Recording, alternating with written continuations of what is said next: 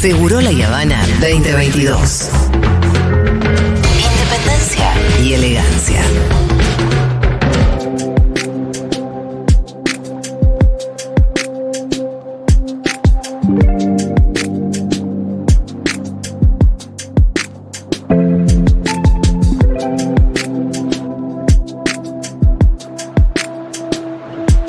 Este es un tema que nosotros seguimos desde siempre, eh, creo que como pocos medios de comunicación, y nos referimos a el acceso y la propiedad del lago escondido. Y ayer conocimos una noticia, una buena noticia, por eso hay que darla a conocer, porque si vos venís siguiendo un tema y de repente hay una buena noticia, Escúchame. eh, la justicia ratificó la orden de abrir el camino de Tacuifí para acceder al lago escondido. El fallo fue firmado por la Cámara de Apelaciones en lo Civil y Comercial de Bariloche. Confirman la orden de 2013 de un juez civil para llegar al espejo de agua que está en propiedad del magnate inglés Joel Lewis. Em, Bueno, a lo largo de la lucha, ¿no? Porque nueve años de, de aquella decisión. Claro. Estamos en comunicación ahora con Julio César Urien, con quien siempre tratamos de conversar, siempre que podemos. Él es presidente de la Fundación Interactiva para Promover la Cultura del Agua, FIC, FICBA. Siempre me cuesta decirlo. FIPCA. Y Sergio Cuestas, que es abogado de FIPCA, y fue quien bajó corriendo solo de la montaña para contar que habían sido reprimidos y cuál era la situación de Jorge Rashid. ¿Se acuerdan también que en, en la última travesía que hicieron, que se hace una vez por año, para ir a plantar una bandera al lago escondido? eh, bueno, recibieron un poco de goma. Em, bueno, Julio, ¿cómo estás? ¿Qué tal? Muy bien, muy buenas tardes. Un gusto hablar con ustedes. Y Sergio, ¿qué Como tal? ¿Cómo va? Hola Julia, muy bien, acá estamos contentos por la resolución. Bueno, eso les iba a preguntar si estaban contentos, si esto les parecía importante, cómo, cómo sigue la cosa. ¿Se puede apelar esta resolución también? Digo, me imagino que Joe Lewis lo va a hacer y que la pelea por ahí no terminó acá, o, o, cómo la ven. Segu- seguramente van a seguir intentando vías recursivas que ya a esta altura son maniobras dilatorias, Claro. si me permitís eh, aclarar. Sí, En realidad, desde 2005 tenemos una resolución del Supremo Tribunal de Justicia de Río Negro que ordena abrir los caminos. Desde allí comenzó eh, el largo peregrinar de conseguir que la sentencia se cumpla. claro. Es una ejecución de sentencia posterior la que está cuestionada y que desde ayer quedó firme y ratificada. Es decir, el objeto de fondo que tiene que abrirse el camino de Tacuifí y el sendero de montaña, ambos, para que todos los argentinos puedan acceder al lago, está firme ya desde el año 2005. Y es en la ejecución de sentencia donde se siguieron poniendo palos en la rueda para que esto no se, no se produzca, tanto por el gobierno de Río Negro como por los abogados de Joel Lewis. Entonces, eh, perdóname, ¿cuál es la importancia de- del fallo de ayer? Y el fallo de, de ayer agota la, la vía recursiva ordinaria. De hecho, hay un antecedente ya sobre el fondo, es decir, sobre si el camino de Tacuifí se debe abrir o no. Hubo un intento de acudir a la vía federal y el recurso extraordinario fue denegado. eh, y incluso en una aclaratoria posterior del año 2012, eh, la- el, su- el Superior Tribunal de Justicia de Río Negro dejó en claro que el objeto de la sentencia, el fondo, está resuelto y firme, ya no es objeto de ningún tipo de apelaciones. Bueno, ¿Qué pasa? ¿qué pasa ahora Disculpa. entonces? ¿Qué, mm, si yo quisiera ir al lago escondido? Bueno, lo que pasa es que se suspende, digamos, había un efecto suspensivo sobre la ejecución de sentencia y ahora vuelven a correr esos plazos. En principio, la- el organismo de vialidad de la provincia de Río Negro tendría unos 30 días para regularizar la situación de las, de las servidumbres y unos, unos 90 días para establecer un plan, un proyecto para habilitar los dos caminos Claro. Eh, eh, tiene que cumplir con esos plazos y tiene que habilitar los caminos. Esa habilitación, en el caso del sendero de montaña, hay una servidumbre ya constituida, tiene que eh, ha- hacerla transitable y señalizarla y garantizar que podamos acceder sin que una patota eh, nos impida pasar, obviamente. Y por otra parte, el camino de Tacuifí, que es el camino por el que todos los ciudadanos podrían acceder al lago. Un el camino, por- que es un camino ya de para autos.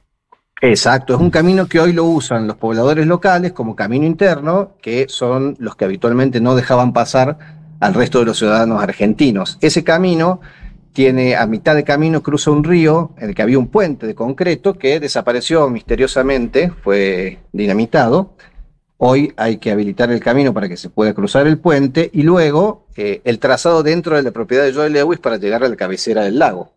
Esa demarcación corresponde a una acción de deslinde que tiene que hacer, es un acto administrativo, lo tiene que hacer la provincia, no hace falta ningún Claro. otro juicio. y determinar qué es vía pública y qué es propiedad privada para que la vía pública la podamos usar sin ningún tipo de restricción. ¿Y la obra qué sería que implicaría hacer ese camino dentro de la propiedad de Joey Lewis? ¿Está a cargo de eh, La provincia de Río Negro. la provincia de Río Negro, la- que tiene que entrar En la la- primera sentencia de 2005 ya la orden judicial incluye no solo realizar el proyecto, sino incluirlo a lo que cueste en el presupuesto del año 2007. Imagínate el tiempo que llevamos sin Claro. que se cumpla. Claro. Bueno, está bien. Entonces Joe Lewis no tiene que hacer na- nada. Tiene que dejar hacer. Tiene que dejar hacer, exacto. A la al Estado provincial. Así es. Y además, perdón, y además del fallo, hay voluntad política de parte de la provincia de eh, tratar de ser, de, hacer el, camino con celeridad, de poner esos recursos. La verdad que hasta, hasta ahora no lo han tenido. Todas las, las presentaciones de, de Joe Lewis han sido en conjunto, impugnaciones y apelaciones con el gobierno de Río Negro, y han sido varios gobiernos desde 2005 hasta la fecha. Em, Sí, Le quiero preguntar a Julio César, eh, Sí. para que vos le vuelvas a contar a nuestros oyentes cuál es la importancia del lago escondido. no, la importancia hay un problema, por un lado, de soberanía, porque este empresario compró tierras en forma irregular en zona de frontera, y además está el hecho de que este empresario británico no cumple con las leyes argentinas. O sea, acá nosotros lo caracterizamos como un enclave británico, porque Claro. este, como decimos, no se respeta la constitución, no se respetan los fallos, este, y esto determina cómo estos sectores de gran poder económico subordinan a sus intereses al poder político y en este caso al poder judicial. De todas maneras, nosotros damos la pelea tanto con nuestros abogados como en el caso de Sergio Cuestas, está también la ex senadora Odarda, pero también le damos en el terreno político, porque evidentemente a partir de las movilizaciones que llevamos adelante, que son muy representativas, con muchos sectores que vienen ciudadanos de distintos lugares del país, ponemos sobre la superficie lo que es esta realidad. Y esto los lleva a ellos a estar en una situación de debilidad, porque evidentemente no están cumpliendo con las leyes y bueno, esto significa que eh, nosotros los estamos, arrinconada, los estamos arrinconando desde el punto de vista político, porque evidentemente genera mucha indignación en muchos sectores, por eso, bueno, a nosotros también nos impulsan y ya estamos preparando ahora, más allá, si apelan o no, una nueva marcha Ajá. para enero, febrero, ahora del año que viene, que seguramente va a ser muy masiva, porque a partir de las de la, este, de la última marcha y la gran resonancia política que tuvo, muchos ciudadanos, muchos sectores quieren sumarse porque es un problema de soberanía, un problema de dignidad nacional, porque esto está muy ligado, ¿no? Casualmente es un empresario británico, los británicos lo tenemos en Malvinas, este, y esto genera mucha indignación. Así que bueno, nosotros vamos a seguir y bueno, también con la labor que hacen ustedes de difundir este tema. Sí, por supuesto. Yo siempre prometo que la próxima marcha voy a estar y siempre sueño con hacerlo, así que ¿quién te dice algún día cumplimos los sueños? Bueno, nosotros ya la estamos organizando, así que este, te tomamos la palabra y te, te esperamos. Por supuesto, les quiero mandar un abrazo y una felicitación a los dos. Eh, obviamente que también vos decías, bueno, em, la tarea que a cada uno le toca hacer, ¿no? Pero hay algunas voluntades que realmente son inquebrantables. Una de ellas es la de Julio César Urien, que la verdad que desde hace cuánto tiempo que estás en este planeta peleando por la soberanía nacional, Julio. Sí, hace muchos años, pero bueno, esto no es un problema individual, es un problema colectivo, ¿no? Hay muchos Sí, sí. compañeros y compañeras que estamos en esta pelea. No, por eso te decía, cada uno le toca su parte y vos la Claro. tuya la cumplís muy bien, nosotros cumplimos con contarlo, ojalá que el año que viene se sume mucha gente, pero quiero decir, gracias a todas esas voluntades que se suman, es que a pesar de los enormes poderes con los que nos enfrentamos, en este caso este magnato, magnate británico, eh, vamos avanzando un poco. Sí, sí. eh, y bueno, y ahí estamos. Firmes en la pelea. Te mandamos, les mandamos un abrazo a los dos. Bueno, Muchas gracias. Abrazo, era Julio César Urien, presidente de la Fundación Interactiva para promover la cultura del agua, FICPA.